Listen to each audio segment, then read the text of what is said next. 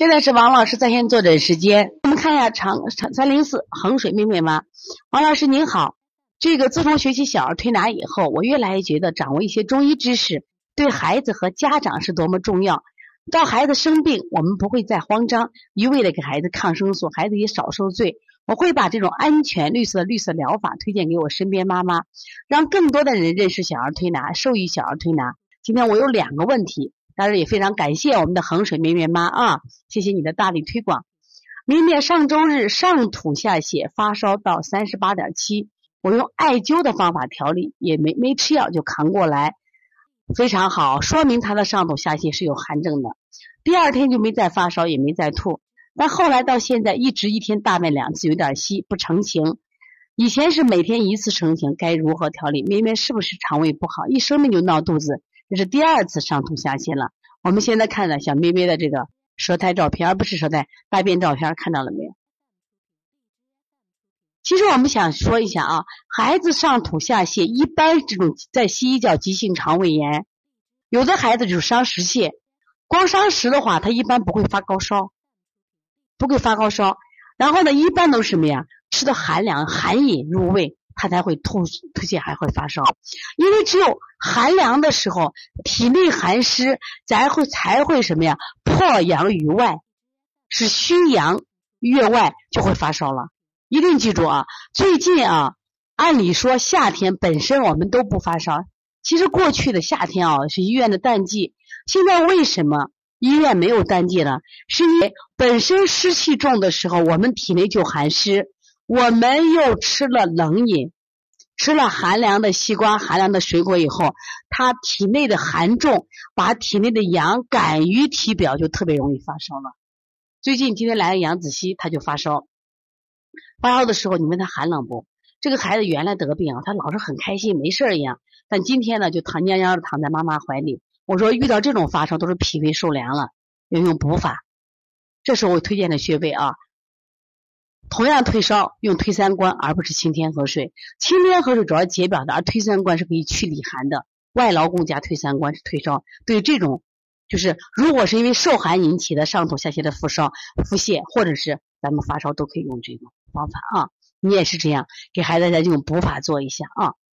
那我们的小侄子十三个月，最近嗓子红，上个月发过一次烧，吃药吃了近二十天，这两天又发烧，每天早上三十七到三十七度五，嗓子红，吃的少。舌苔有点白，精神好，爱出汗，现在出汗少了。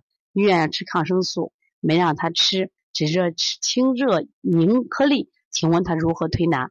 是这样啊，你的这个小侄子总是嗓子红，而且发一次烧就能吃药吃二十天，这一定不正常，一定不正常。大家记住啊，一般情况下，就是我们的得病周期都是七到十天，如果七到十天还不好，用药都不对了。而且又发烧，就是月月发烧，治疗思路一定出问题了。昨天我在邦尼康这个案例剖析课堂上，我讲分享了一个案例，这个小孩呢，每隔二十天就发烧一次，每隔二十天发烧一次。咱不能说人每次大夫治的不对，真的不能这样说。但是我就关注这个孩子，为什么二十天一次，二十天一次？